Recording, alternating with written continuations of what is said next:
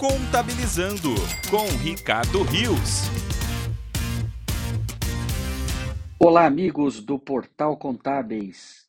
No nosso podcast de hoje, vamos continuar aqui falando sobre as cláusulas do contrato social das holdings. E agora eu apresento para vocês uma outra cláusula que considero fundamental. É a cláusula que nós chamamos de affectio societatis.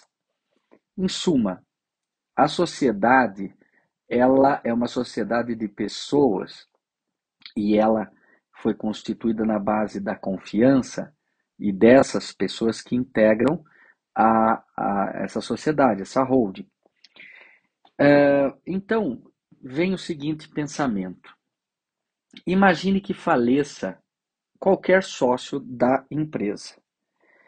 Se o sócio vier a falecer, e aí quando eu falo do sócio, estou falando dos donatários, aqueles que receberam a holding herança, é natural que os herdeiros tenham direitos à, à participação que essa pessoa tinha nessa holding. E, portanto, eles passarão a, a integrar esta holding, né? a ingressar nessa holding.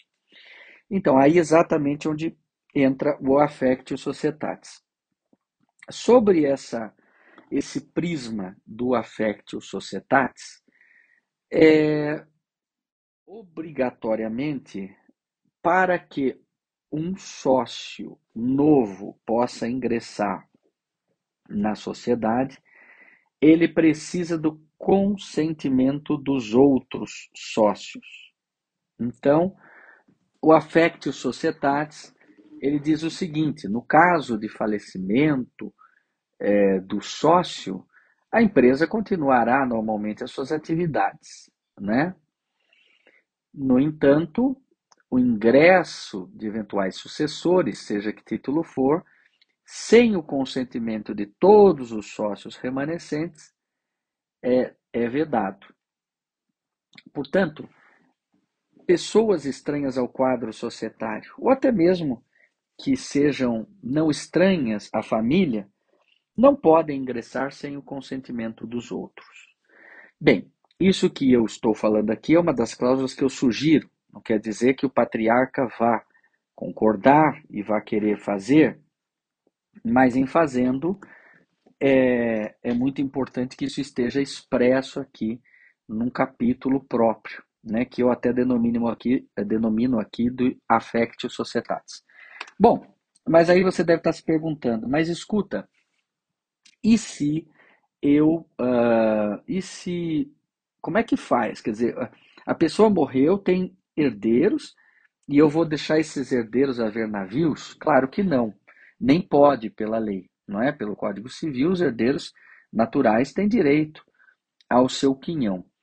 Então, uh, nesses casos, você só tem a escolha, os sócios remanescentes, só tem a escolha de dizer se aceitam ou não a, em, o ingresso dos outros sócios. Caso não aceite, é preciso que se estabeleça uma regra no contrato social de como uh, esse, esses herdeiros que não vão poder ingressar serão ressarcidos.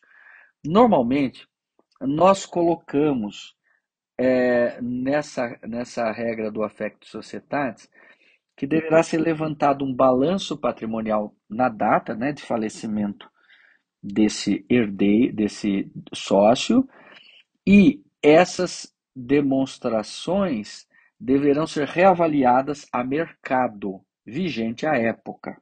Por quê? Porque, obviamente, muitas vezes se constituem essas holds com o valor que estava no imposto de renda das pessoas. E muitas vezes eram imóveis antigos, que tinham um valor já defasado. Então é preciso que se atualize o valor do mercado e aí estabeleça ali a quantidade de prestações a serem pagas. Em quanto tempo vai reembolsar? Normalmente a gente coloca em 120 meses e aí também o proprietário aí decide se essas parcelas serão atualizadas ou não, se serão iguais ou não. No próximo podcast, eu vou continuar um pouco com esse assunto, porque ele é um pouco delicado e precisa de uma atenção. Voltaremos a falar do Affectio Societatis no próximo podcast. Espero você lá. Acompanhe mais notícias em contábeis.com.br.